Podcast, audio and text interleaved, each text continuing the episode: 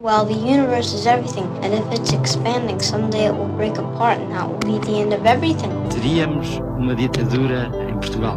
Capitalism is a form of religion. Foi como se soubesse que tinha nascido só. Did you fulfill all your desires? Para que serve o universo? When I was 18, I could do anything. O universo seria inútil. It's all over much too quickly. So, what's the answer? PBX, uma parceria Expresso Antena 1, com Pedro Mexia e Inês Menezes. Olá, este é o PBX Parceria Expresso Antena 1.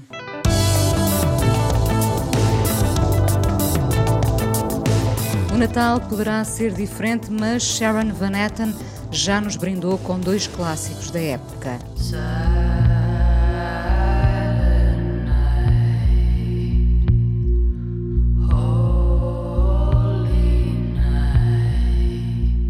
Mais à frente, vamos ouvi-la e celebrar o mês que começou. Há muito tempo que não tenho a graça que tinha. Como quem foi à Feira Popular e perdeu a carteira. Eu fui para o jornalismo e perdi a piada. Agora já não posso fazer nada. Página 222 do livro As 100 Melhores Crónicas de Miguel Esteves Cardoso. A crónica já agora chama-se Aos Leitores que Me Restam, uma das 100 que compõem este best-of, a tempo, também ele, do Natal. Há já algum tempo que não geríamos a ansiedade de ver um episódio no seu ritmo arrastado da chegada semanal. Aconteceu com a minissérie The Undoing na plataforma HBO, mais uma criação do produtor de televisão e cinema David Kelly, que repete Nicole Kidman no elenco, já tínhamos visto, aliás, em Big Little Lies, desta vez ao lado do inesperado Hugh Grant, fora do registro de comédia, e o veterano Donald Sutherland, veterano e muito intrigante já agora neste enredo em que todos parecem suspeitos. São seis episódios que nos chegaram a conta-gotas, lembrando que este tempo tem agora outra velocidade. O Pedro falará ainda da nova musa do indie rock, a americana Phoebe Bridgers, e para começar este PBX de dezembro, Matt Berninger remisturado pelos Future Islands em One More Second. The last time we were together.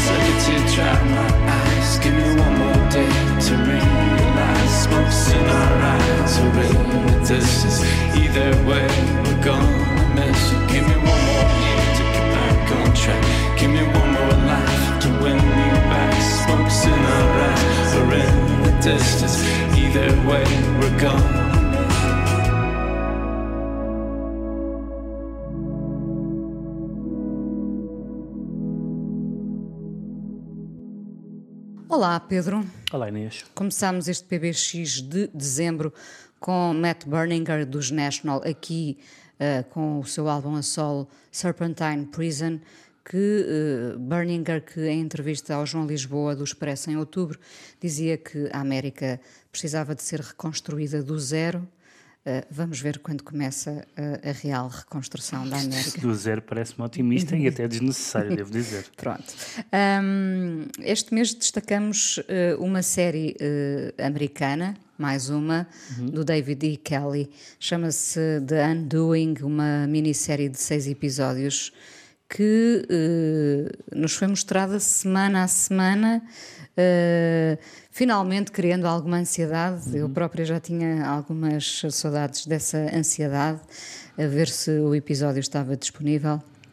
Temos nesta minissérie uh, um elenco uh, de luxo e até inesperado, pensando que já não havia Hugh Grant há algum tempo. Uh, felizmente com as suas rugas todas, mostrando que o tempo passou por ele, que é uma coisa que agora não conseguimos ver bem nos atores, não é? Parece que o tempo não passa por eles. Um, temos Nicole Kidman, temos Hugh Grant, temos o Donald Sutherland. Uh, para tão bom elenco, merecíamos mais? Deixa-me dizer antes disso que é, que é muito estranho chegar a dezembro e não haver filmes do ano. Uh, eu, em sala, vi um filme de que gostei muito, uh, ainda pré-pandemia, que foi o, o Retrato da Rapariga em Chamas. Que falámos aqui. Que falámos aqui e pronto, e, e vi disso... meia dúzia de coisas em sala, nada memorável, e o que fui vendo na, na, nas plataformas, e fiz aqui uma, uma pequena lista, o The Five Bloods do Spike Lee, o novo filme do Borat, o Trial of Chicago 7 do, do, do Sorkin, uh, The Assistant, uh, On the Rocks, a Sofia Coppola, que falámos aqui, e mais três ou quatro praticamente nada disto foi muito relevante, pelo menos para o meu, para o meu gosto e para o meu critério, e portanto sinto-me absolutamente, uh, uh, do, do, ponto de vista do cinema, órfão de cinema. Órfão.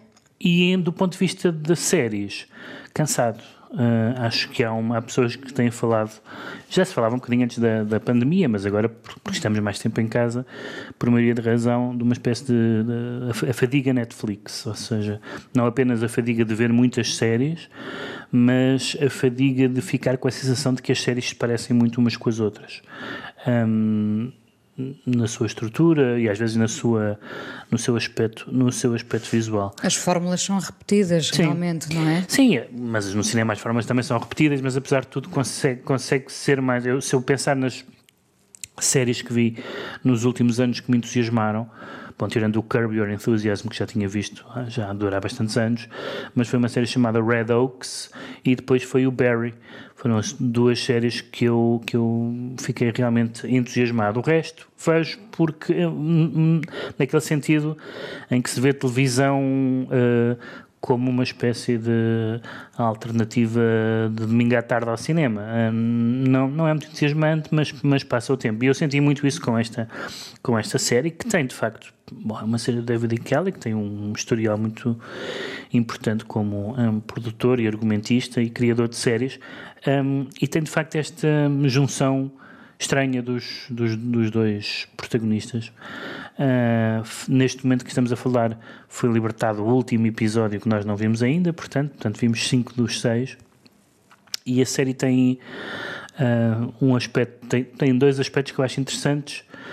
Tem um aspecto que eu acho interessante, outro desinteressante e outro irrelevante. O irrelevante é aquele que tem tido mais é aquele que tem tido mais uh, reações, que é uma certa exasperação, já falámos disto um bocadinho a propósito da Sofia Coppola, uma certa exasperação com séries e filmes sobre pessoas ricas.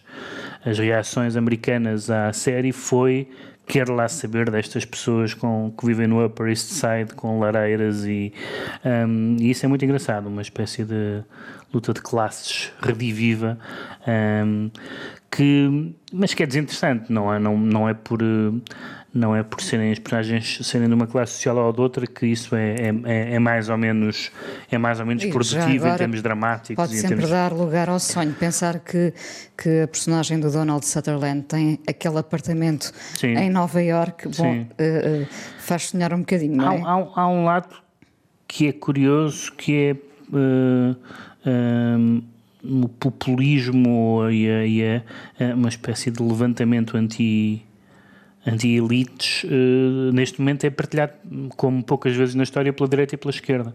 Eh, portanto a, a ideia de ressentimento social de, de privilégio não merecido é uma é um discurso enfim, que tem tradições marxistas nomeadamente mas hoje em dia é mais ou menos generalizado. Mesmo uma das, um, um dos aspectos mais curiosos é a maneira como na, na última década eh, a palavra elites passou a ser uma palavra pejorativa à direita. As pessoas de direita começaram a dizer elites no sentido pejorativo. O historial era o contrário, não é? Era uma fazia parte do vocabulário positivo do discurso de direita. Portanto, essas coisas mudaram muito. Mas isso, enfim, é um bocadinho a mesma reação que se tem. Qual será a palavra que a direita encontra Pois, para, a- para não, a elite? não, sei, pois não sei. Mas é um bocadinho as, as reações que há aos filmes, às adaptações do, do- do- dos romances do Henry James ou, ou, ou, ou- aqueles, ou aquele tipo de séries ou filmes passadas em os, os, Downton Abbeys e, coisas desse género. O The Crown, neste Eh, momento, O também. The Crown é diferente porque, apesar de tudo, é, um, é uma. Eh, tem qualquer coisa de eh, história contemporânea, não é? E então segue-se, eh, sobretudo nos últimos episódios, em que já falam de pessoas que nós que foram do nosso tempo e tudo mais, que nós nos lembramos. Ehm, mas, mas esta ideia de, de exasperação com estas pessoas com- que, que têm Hockneys na, na, na sala e que, e que têm, são têm os filhos nos, nos colégios mais exclusivos e que têm um paternalismo.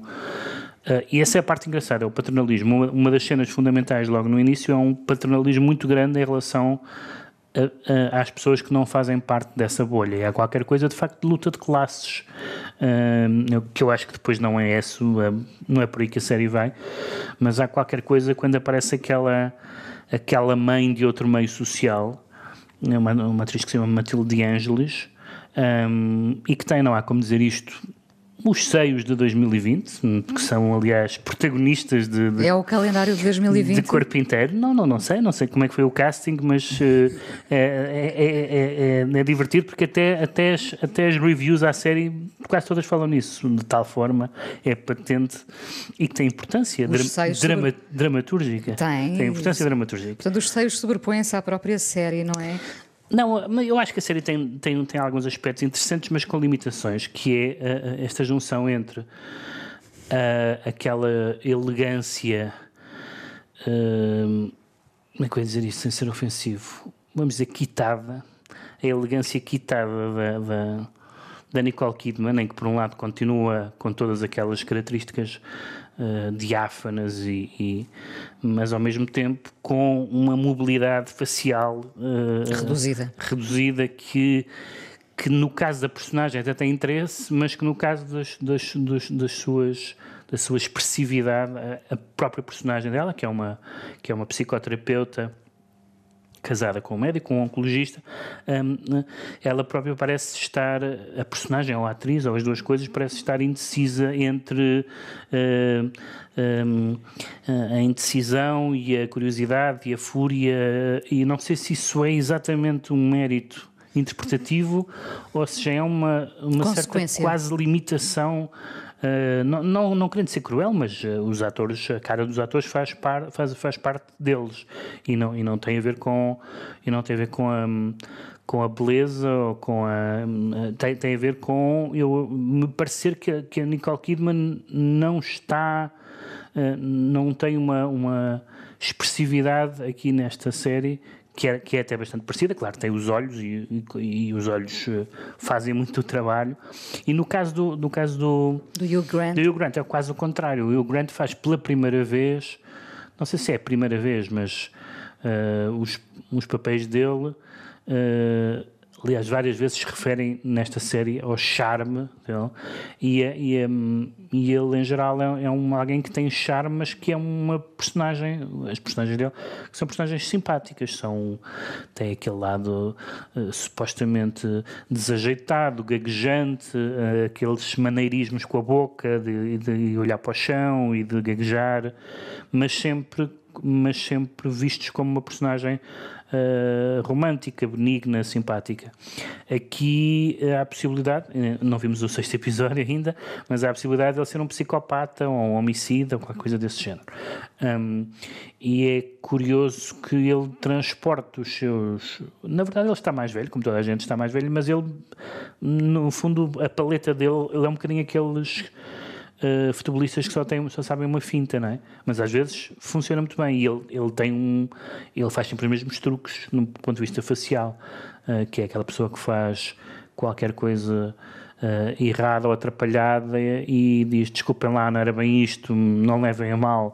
E, e nós nunca levamos. E nunca levamos a mal e, e, e, e várias pessoas discutem com ele esse lado dele saber que é tão encantador que pode fazer o que quiser.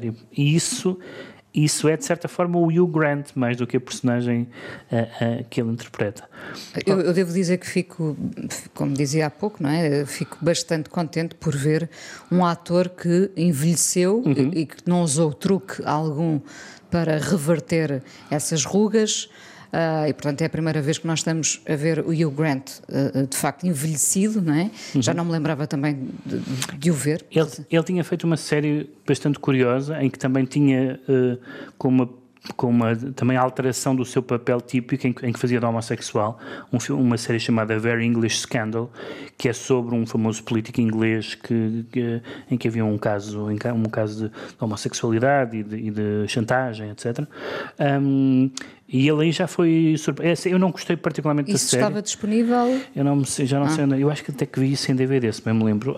Um, a série não é, o caso é muito interessante, a série não é muito interessante, mas ele é bastante interessante na série. Uh, e já era aí, uh, mais uma vez, não, não mudando completamente a os, seus, os seus tics e os seus maneirismos, mas a personagem era diferente e aqui a personagem também é diferente. Deixa-me só dizer que aqui uma das coisas que eu gostei um, foi do, dos, dos secundários. Uh, porque o, há um, o Edgar Ramírez, que é, um, que é um, um, ator bastante interessante, que nós tínhamos visto no filme do, do Olivier Assayas, um, e que é um daqueles um, macho man que ainda mantém aquele sotaque latino e, portanto, passa a série toda, um, sobretudo na relação com a Nicole Kidman, entre o desdém e a vontade de lhe saltar para cima, uh, e, é, e, é, bastante engraçada a maneira como ele, como ele constrói a personagem nesse, nesse sentido. Depois uma personagem secundária mas que um ator que eu nunca vi, mas que fiquei curioso, que é assim um, um que é o advogado oficioso meio, meio às transpancadas, que é um senhor chamado Douglas Hodge, o ator, e fiquei muito curioso, tipo de barba, e fiquei muito curioso para ver, porque ele tem umas cenas num restaurante a comer bife e coisa do género, enquanto fala, são sempre cenas difíceis de fazer, falar e, uh, falar e comer. Um, bife sobretudo. E, bife sobretudo, e, e são dois atores que, que, que, que me chamaram a atenção, para além, evidentemente, da senhora já citada. Já citada, que poderia protagonizar o calendário da oficina de 2020. uh, ah, em relação a Nicole Kidman, uh, tu falavas, obviamente, das limitações uh, faciais dela neste momento. nesta personagem, isso já aconteceu no Big Little Lies. Uhum há um lado anestesiado desta, desta mulher, Sim, claro, não é? Claro. Uh, e, portanto, uh, essas limitações, neste caso, até, até batem certo. É isso, é isso. De certa forma, de certa forma essas chamemos-lhe limitações, evidentemente que ela não perdeu nenhuma da, capacidade que tem como ela atriz. também não foi muito, nunca foi muito expressiva, nem, não é? Nem está, nem está em causa, de, não se está a dizer que ela, que ela é pior atriz do que é antes. O que acontece, isso que tu dizes é exatamente o que eu, o que eu acho, que é para, para certo tipo de personagens como esta, isso até faz sentido. E, portanto, digamos assim, imagine, imaginemos que algumas das expressões dela são, eram expressões de composição uh, e não de, de, da expressão que ela tem agora. Uh, isso até seria interessante. Agora, uh, o facto de de uma coisa se adequar à outra não, não, não deixa de. Claro que é, claro que se pode dizer, ah, mas, mas, mas ela continua muito bonita ou coisa do género. Bom, está bem, mas, mas não, não se pode ganhar em todos os tabuleiros, não é? Não se pode ganhar em todos os tabuleiros. E nem sequer se trata daqueles casos de, de, de, de intervenções que correram mal, aqueles do género Melanie Griffith e não sei o que mais. Não, não se trata disso, trata-se de uma, de uma pessoa que, que legitimamente, eu não tenho nada contra do ponto de vista, era só que faltava, cada um faz o que quiser, mas, mas neste, nesta série, mais do que em qualquer outra coisa que eu tenha visto dela até agora, senti, senti isso.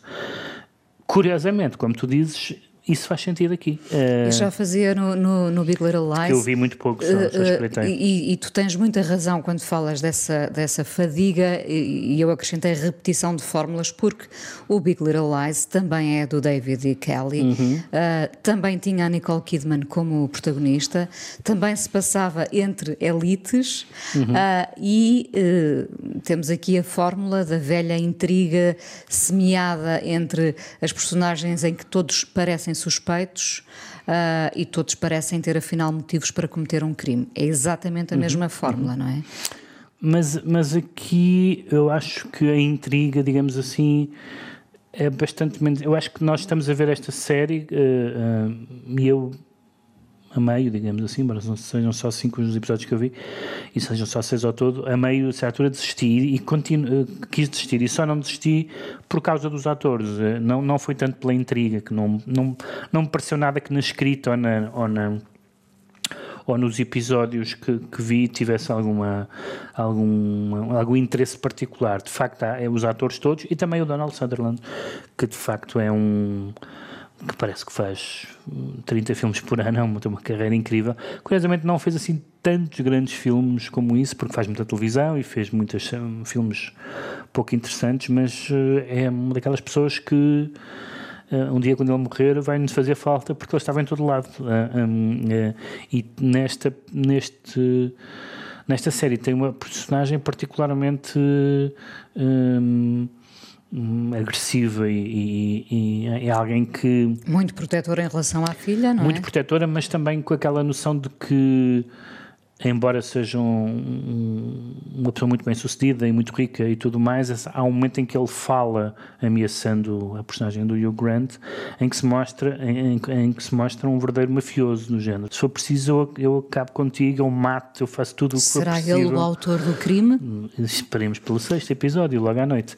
Um, e, e, ou seja, uma certa circularidade entre o que, é um, um, o, o que são as elites e o que são os mafiosos, não é? Às vezes, como sabemos, a distância entre uma coisa e outra não é muito, não é muito grande. Já agora fascina-te pensar uh, num, num, tipo de, de, de, enredo como este, fascina-te pensar quem será o, o, o, verdadeiro autor do crime ou, ou tu deixas-te ir, deixas fluir na verdade, há duas, há duas, nesse tipo de thrillers ou até de policiais, há duas escolas, que é a escola, que é a escola Agatha Christie e a escola Hitchcock. A escola Agatha Christie é que pode ser muitas pessoas e nós esperamos até à cena final para saber quem é. A escola Hitchcock é, para mim é mais interessante, que é nós sabemos logo quem é e, um, e o e a tensão vem de saber como é que ele vai ser apanhado.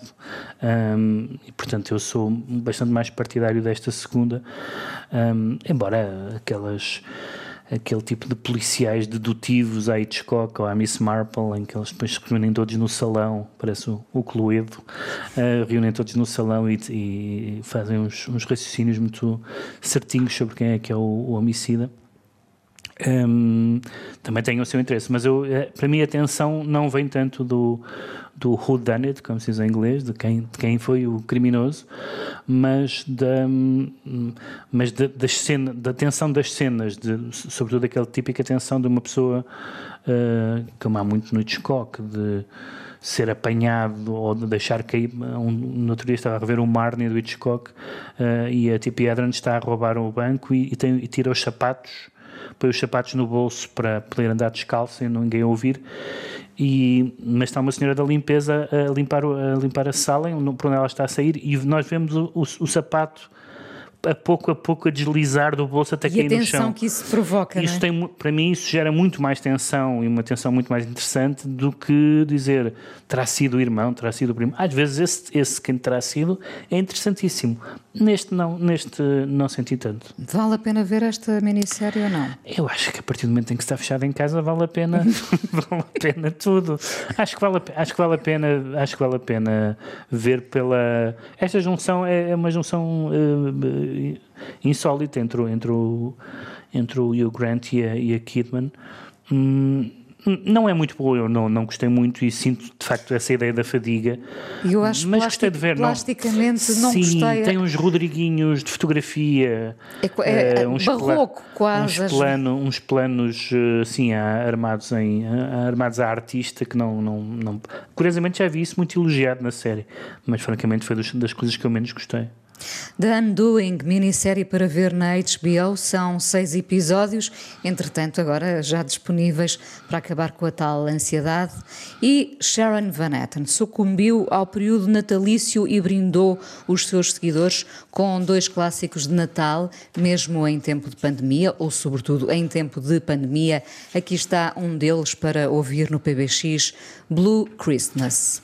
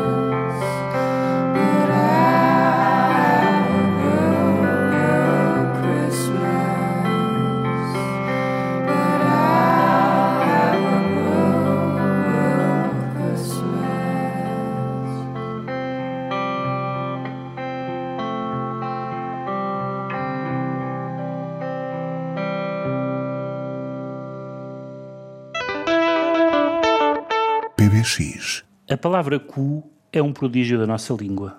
São duas letras que desenham o objeto que descrevem. É certo que se a palavra fosse UU, a parecença seria maior, já que ambas as nádegas ficariam graficamente representadas. Perder-se-ia, porém, a seriedade do C. É pelo C que o cu tem, apesar de tudo, alguma coisa que ver com as calças, nomeadamente através do cu que está contido nas cuecas. É o C de cu que liga este U ao C de cadeira. Não sou a bem dizer, se queres apanhar o comboio das oito, é melhor levantares o U da cadeira. Falta o C. Sem o C, com que autoridade fica, por exemplo, a frase quem quer peixe molha o U. Para os portugueses, o cu é uma coordenada essencial. Os franceses podem morar num cul-de-sac, mas só a nós nos é dado viver no cu de Judas. E há de quem insistir em perguntar: onde? leva logo com a resposta: no cu do conde. Para nós, o cu é vago, mas marca o lugar dos portugueses no mundo. É a nossa maneira de sermos periféricos e pequenos. É a nossa maneira de viver no cu do mundo. Tu hoje vieste atrevido, Pedro Mexia. Isto é de 91. Isto, Pedro- era, Pedro é, Mexia. isto, era, isto era atrevido em 91. Eu sei, foi sempre atrevido. O best-of de Miguel Esteves Cardoso, as suas eh, 100 melhores crónicas editadas eh, pela Bertrand, eh, no fundo para lembrar uma das figuras mais especiais da cultura em Portugal, jornalista, cronista, foodie, melómano. Portu- Portugal só tem um Mac, não é? Sim. Não sabia para onde é que ias com essa palavra. Ahm, sim, esta, esta, esta crónica é de, é de, 90, e- é de 91. Ahm, e o, o- já tenho dito isto, fazer, feito esta comparação muitas vezes, aliás, é uma comparação bastante óbvia, ah, com, entre o Miguel Esteves Cardoso e o Hermano José, que curiosamente, aliás, colaboraram juntos e com belos momentos de televisão, que é o facto de serem, de, de haver um antes e um depois.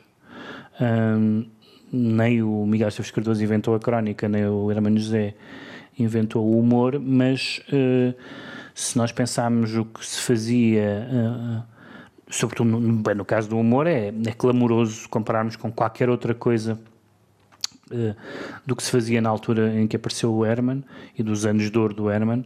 No caso do Miguel Esteves Cardoso é diferente, evidentemente que sempre houve cronistas e até cronistas hum, divertidos e humorísticos e eh, sarcásticos, mas eh, há qualquer coisa específica que ele trouxe. E o que ele trouxe foi.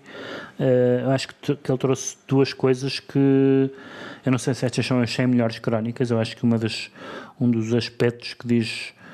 Um dos factos que diz mais da importância do MEC é que se podia fazer quase 100 livros com 100 melhores crónicas sem repetir nenhuma. De tal forma, durante alguns anos, pelo menos, ele foi. ahm, não sei se, se fa- se fa- faz sentido dizer o maior cronista português, porque de facto houve outros, o Nuno Bertolado de Santos era ótimo, o Vasco Polido Valente era ótimo, hum, o José Cotileiro, hum, outros, mas esses hum, em particular. Mas o, o trouxe duas, hum, duas ou três características realmente muito diferentes. Uma é um- foi uma espécie de sociologia selvagem, não é? em que ele eh, analisava os comportamentos daqueles que nós de tão comuns não pensamos nele, neles e traziam um, quase um olhar marciano. Olha, olha estas pessoas a, a comerem tramoça ou a cuspirem para o chão. Essas fazer- pessoas que éramos nós, não é? que éramos em alguns aspectos que ainda somos, talvez hoje tem, estejamos mais polidos eh, em alguns aspectos, não sei. A outra foi a, foi a, a, a grande, o grande fascínio linguístico de alguém que era bilingue, hum, que, que era, por um lado, culturalmente eh, anglo-português e também linguisticamente, e para quem as palavras eh, tinham um sabor particular, como, como, como, como se tem quando se olha para uma língua de alguma forma de fora. Ah, e muitas, muitos do- dos melhores textos, muitas das melhores crónicas do MEC são sobre, por exemplo, esta, esta crónica de, de que eu li um excerto, claro que é sobre o cu, mas é sobre a palavra cu, essencialmente. E isso, é- isso aplica-se em muitas outras, a muitos outros temas. O que lhe interessa muitas vezes não é a coisa, mas é o nome.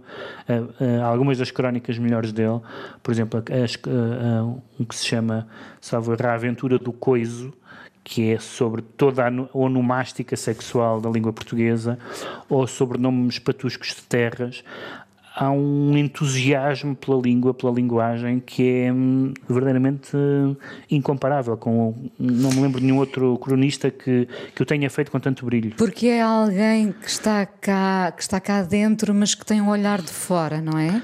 Sim, tem um, tem um olhar duplamente fora. Tem um olhar de fora de quem viveu fora, em Inglaterra, muito tempo, e de quem.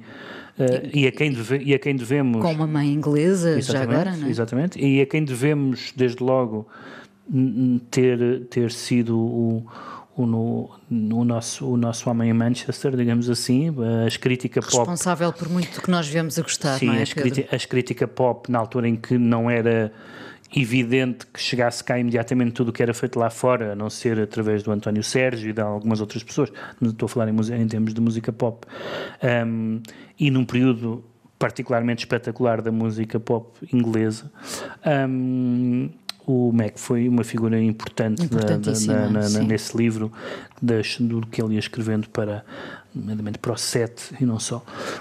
E depois as crónicas, as do Expresso eh, e as do Independente, eu as do Expresso já, já só as li em livro, não as acompanhei. As do Independente devo, devo ter lido todas as crónicas que o Mac escreveu. Ahm, do Independente, depois na- também a, a Aventura da Capa, que foi uma, uma, uma revista de que, eu, de que eu também gostei muito. E eu lembro-me, não só por causa do Mac, mas por causa, muito por causa do Independente em geral, eh, na minha, na minha experiência, outras pessoas terão outras e contarão outras histórias, foi um momento de entusiasmo jornalístico. Eu lembro-me de ir comprar o Independente com de, de dirigir-me à banca com o entusiasmo de que saiu um novo saiu um novo número do Independente e onde estava não só não só o MEC, mas estava na altura o Paulo Portas e o, e o João Bernardo da Costa e muitas outras pessoas, o Joaquim Manuel Magalhães e muitas outras pessoas eh, Ansioso foram... por ver a chacina da semana, de certa. É, isso, é outra, é, isso é o aspecto interessante, ainda bem que tu leste a crónica sobre do, os leitores que me restam, porque de facto há ali um hiato que, que são aqueles anos em que, em que, o- em que o Miguel Esteves Cardoso não está tão presente no espaço público, tudo isso que é nos anos 90, hum, e depois um regresso que é um regresso eh, em grande medida eh, uma segunda, quase uma segunda natureza. Ah, ou seja, ah, o sucesso do MEC deveu-se a ser alguém totalmente estrangeirado, mas também muito fascinado por Portugal, irreverente, quase Muito, muito crítico, eh, muito a- crítico. anglófilo, quase, ele, era, ele era quase ponto, ponto por ponto, e na altura isso era muito evidente, ele era quase ponto por ponto o anti-Eduardo Prato Coelho. Um, isto, isto não para dizer mal do Eduardo Prato Coelho, que teve uma função importantíssima noutros aspectos, mas era é quase o, o, o verso e o reverso, uh, são figuras completamente diferentes. Uh, portanto, alguém que o MEC era alguém que nunca partia de uma posição de, de seriedade, de seriedade no sentido professoral eh, do termo, mas tinha esse lado, esse lado eh, muito, muito irreverente, muito desabrido, com, a, com uma linguagem muito mais coloquial do que nós estávamos habituados no jornal, com o calão, No fundo, a... sempre lhe foi permitido dizer o, o- Sim, tudo, não é? Sim, também tinha toda aquela, eh, aquela própria figura dele e o lacinho e a, a, a noite à má língua, tudo isso, aquela Aquele gesticular. extra- extra- extraordinária candidatura ao Parlamento Europeu. É verdade. Um, de certa forma foi, um, foi um- um- uma figura também, não foi só um escritor, foi uma figura. E depois, quando ele voltou, um, de- depois de, de- dos, de anos que ele próprio uh, reconhece que foram anos difíceis da vida dele e que, e que voltou, digamos assim, pacificado, uh, ou mais pacificado, e portanto, na- de uma certa maneira menos crítico.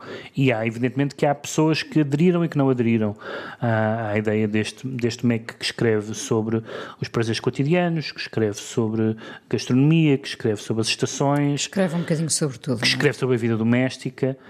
E há pessoas que sentem falta. E é engraçado que nessa crónica ele, ele é muito. que tu leste, que tu leste um certo, ele é muito. ele está muito consciente disso. eh, de, que, de que ninguém, no fundo, pode fazer o mesmo truque a vida toda. Estamos há bocado a falar do Hugh Grant e dos maneirismos dele. Ninguém pode fazer o mesmo truque a vida inteira.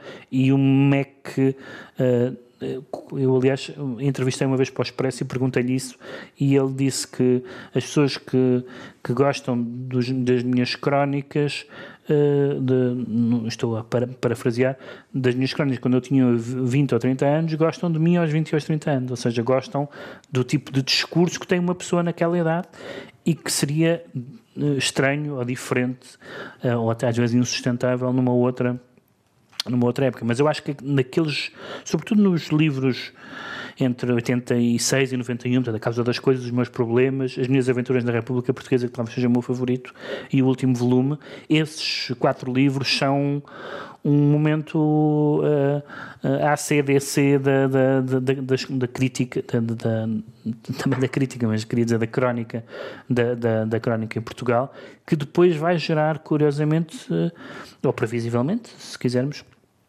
muitíssimos sucessores, nenhum deles à altura dele, mas eh, toda aquela que aquelas pessoas que pertencem àquilo que se costuma chamar bem ou mal a geração dos blogs, quase todas elas, ou muitas delas eram fãs do Miguel Esteves Cardoso e também uh, um, um, tinham um lado mimético dessa coloquialidade, da, da alta cultura e a baixa cultura um, misturadas, de uma certa irreverência. Uh, mas, mas claro que, evidentemente, as cópias são sempre piores que o, que o original. E, portanto, digamos que mesmo que eu, mesmo para quem possa dar razão à, à tese da decadência, que aliás é a mesma conversa que se pode ter em relação ao Herman, mesmo que isso fosse verdade, e eu não acho que no caso do Mac isso seja verdade, mas mesmo que isso fosse verdade, eh, o lugar dele estava assegurado na, na, na não só na crónica, como até na, na num certo poder transformador e influenciador de uma geração de várias, ou, de várias, de várias ou, de várias gerações. Ou, ou de várias gerações um, mas uh, agora temos uma nova temos uma nova uma nova reedição de vários livros já tinha havido uma há uns tempos e este e o que eu me o que me uh, fez impressão positiva ou, ou uh, o que me impressionou quando li estas 100 melhores crónicas foi pensar um, estas são boas, mas eu tinha outras 100 tão boas como estas. Eu acho que isto é o, é o de quem é que se podia dizer se ao dizer. ler 100 textos, dizer há, há 100 tão boas como esta. Uh, já agora é só um momento da passagem do, do, do Miguel Esteves Cardoso pelo, pelo Fala com ela na Antena 1, Uh, em que falávamos de, de, ter 20 anos, quando, quando ele estava no Expresso, contou ele, de certa forma, dizendo: Eu era absolutamente insuportável quando tinha uh, 20 anos uhum. e trabalhava no Expresso, e a dada altura, este foi o momento que eu retive, que mais prazer me deu ouvir. Ele dizer: Eu era insuportável porque eu dizia, com, uh, fazia questão de dizer que odiava a música brasileira. Uhum. Então estava no Expresso e dizem-me: Vais entrevistar o Chico Buarque. E ele, mas como é que eu vou entrevistar o Chico Buarque se eu detesto música brasileira? Obviamente ele não conhecia uhum. música brasileira e era mais fácil dizer que detestava música brasileira, porque, enfim, uh, passamos, passamos por essa fase, alguns continuam nessa fase. Mas, bom, ele vai almoçar com o Chico Buarque ao pub, na altura mesmo ao lado do Expresso, do velho Expresso, não é? E uh, a primeira coisa que ele diz ao Chico Buarque é: Olha, eu detesto música brasileira. E o Chico Buarque responde: Muito bem, então vamos almoçar.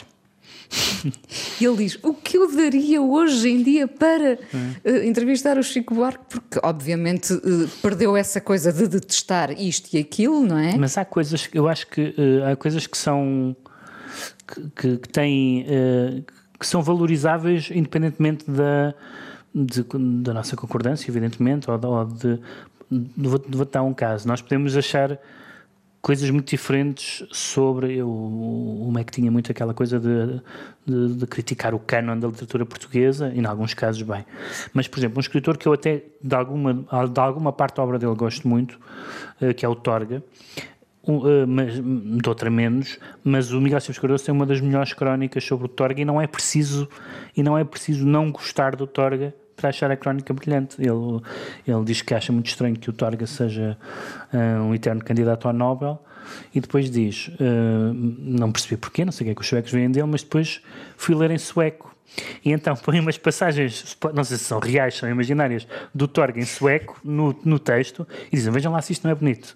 Um, esse, tipo, esse tipo de método, um, independentemente de nós concordarmos, ah, ele está a ser injusto, não interessa nada disso. Isto é brilhante. Uma pessoa, de, até porque muitas, é um tipo de discurso que se tem muitas vezes uh, em relação ao Prémio Nobel. Isto em sueco deve ser melhor, porque realmente porque é que foram escolher este escritor. Um, e, e, esse tipo de técnicas e de, de, de, de desenvoltura, um, bom, é isso devemos-lhe todos, todos os que escrevemos nos jornais e os que leem jornais, devemos muito ao Miguel Esteves Cardoso. O best-of do MEC com estas 100 melhores crónicas em destaque no PBX, já agora... Uh, quando o Miguel Esteves Cardoso passou pelo Fala com ela, escolheu uh, uma das canções desta songwriter e poeta uh, Arlo Parks, uma miúda de 20 anos com muito talento. Vamos ouvi-la aqui no PBX em Black Dog.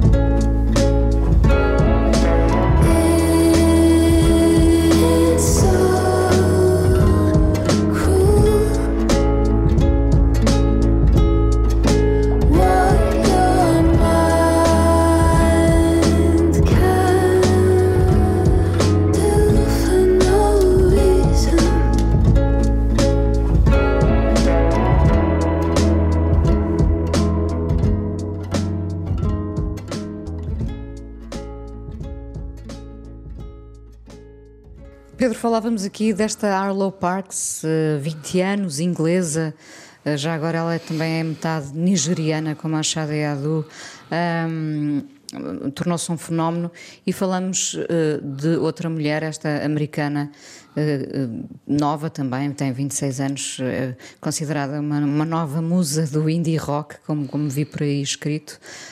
Já ouviste o novo álbum dela, Punisher? Sim, eu não tinha, não tinha ouvido o anterior.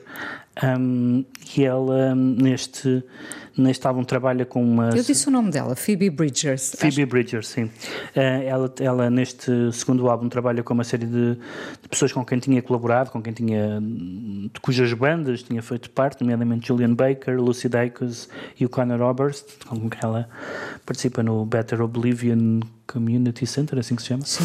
Nunca sei dizer o nome.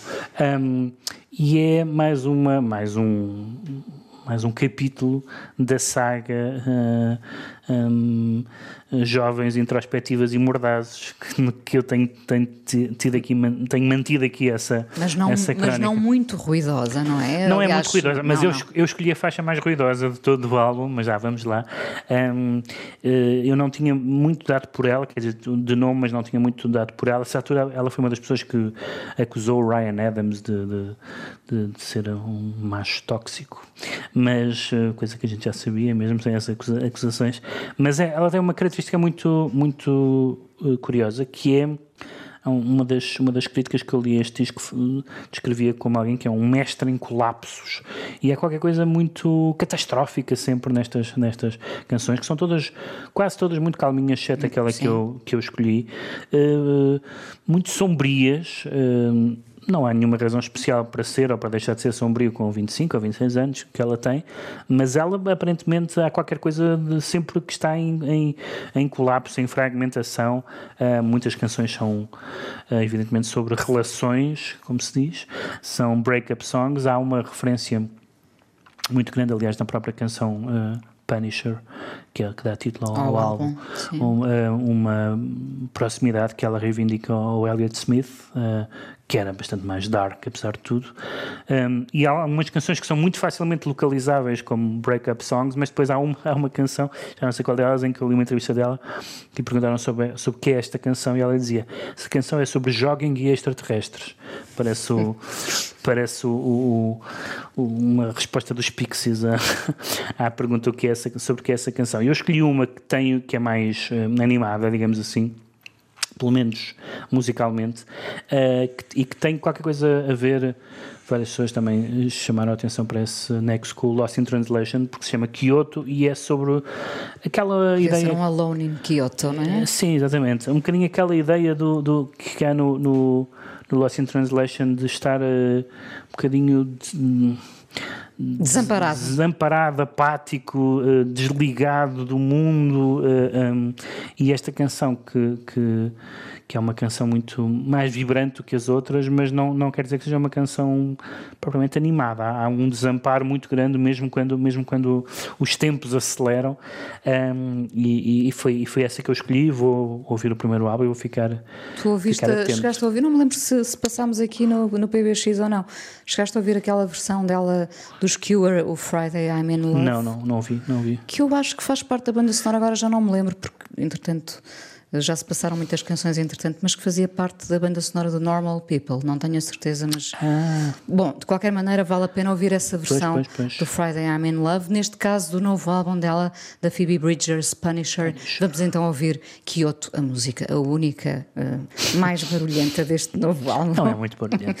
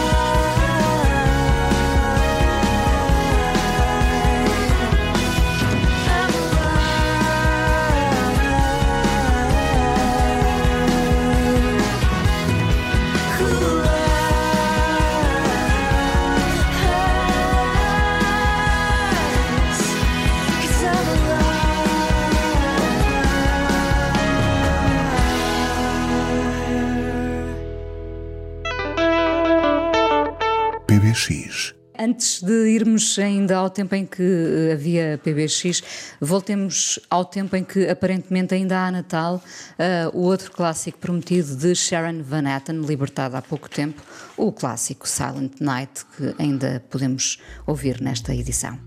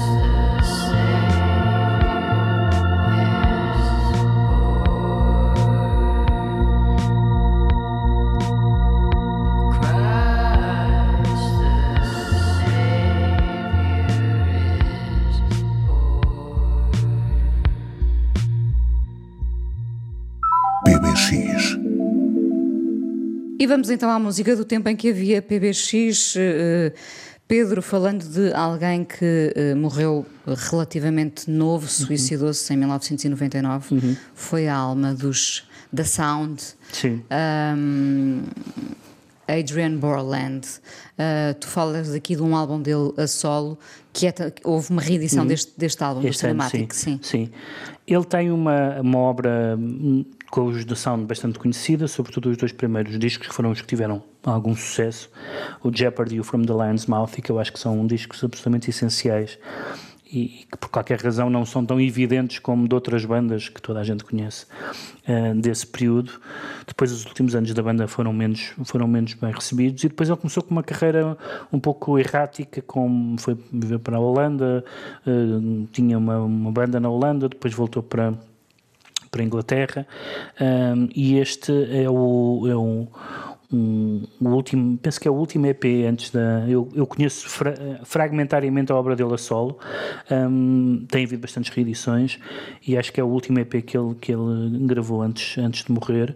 Um, há muito perseguido por problemas de esquizofrenia e de, de problemas interiores, sim. mentais sérios. E curiosamente, as- algumas das, dos discos que ele tinha gravado depois dos, dos Sound até eram hum, relativamente animados eh, e mais eh, foi experimentando hum, sons diferentes e foi experimentando entre escrever canções claramente muito introspectivas e confessionais e outras, por exemplo, políticas. Uh, e neste álbum que se chama Cinematic uh, também tem essas duas dimensões. Há duas ou três canções claramente políticas, Um, mas eu escolhi uma canção que, embora um, aqui é o CD, um dos textos que vem com o CD, um, diga que é uma canção sobre o Islão, eu nunca, nunca chegaria lá, um, não, não, não, não chegaria ao Islão. Uh, é uma canção uh, que se chama When Can I Be Me? When Can I Be Me, que curiosamente lembra uma outra canção dele do, do álbum Jeopardy que se chama I Can't Help Myself um, e que e que é uma canção que, que eu vejo mais em chave pessoal do que em chave política, não faz ideia se ele tinha pensado, e, é, e em que uma voz feminina tem uma presença, não só uma presença vocal, mas uma presença, uma subjetividade feminina que, uh, que aparece aqui. E é uma e é alguém que claramente estava com um, numa fase muito criativa ainda nos, nestes, nestes últimos anos de vida, já vivendo uma vida uh, um pouco uh, complicada, um, até do ponto de vista da, do, seu, do seu cotidiano, um, e nada do que eu ouvia solo me impressionou tanto como os discos do, do, do Sound, mas é claramente uma daquelas figuras quanto mais uh, uh, ou são publicadas ou são republicadas gravações dele, percebemos que era uma figura que podia ter tido uma, um impacto na história da, da, da, do pop rock inglês, como, como eu acho que teve e que lhe foi reconhecido, mas que se ele não tivesse morrido com, com com 40, 40 e poucos anos, uh, teria sido uma figura em, com ainda mais impacto e com ainda mais reconhecimento. Por tudo isso, lembrei-me do David Berman. Uh, Sim. Não é? Porque nós porque foi uma figura uh, Sim. de 2019, não é? Uhum. E porque falávamos de, daquele regresso dele Sim. uh, mais aparentemente luminoso e, e, e, infelizmente não foi. É, e, e, que, e que foi hum, na altura ainda mesmo antes da morte, na altura desse regresso, foi de repente reconhecido por toda a gente como, como um gênio, coisa que muitas pessoas já sabiam que ele era, mas não era, não era claramente alguém que também que tinha os seus problemas e os seus demónios, mas que também não era alguém muito fascinado pela, pela, pela ribalta, nem pouco, nem pouco mais ou menos. Os próprios Sound, os, os álbuns a partir de, de 82 começam a, a, ir por caminhos que ele próprio dizia que não queria que fossem comerciais, ou seja, quando, quando alguém tinha todas as condições para estar no pico, em 82 estamos a falar de um momento bom na música na música inglesa um, e ele nunca conseguiu não é um nome imediato. O sound the sound ainda é mas Adrian Borland não é um nome que imediatamente as pessoas uh, associem uh, quem é e associem à banda e, e portanto felizmente continua a haver um núcleo muito uh, sólido de fiéis e de, e de muitas reedições uh, e caixas e tudo mais, e portanto é hoje muito fácil, uh, além de na, nas outras plataformas, naturalmente, aceder à obra dele e à, e à obra incompleta também. PBX, parceria Expresso Antena 1, produção e edição da Joana Jorge, hoje com a sonoplastia da Leonor Matos. Nós até ao próximo ano, não é? Até ao próximo ano. Com um Feliz Natal. Esperemos. Um semi-natal? Um semi-natal, um semi-natal para todos.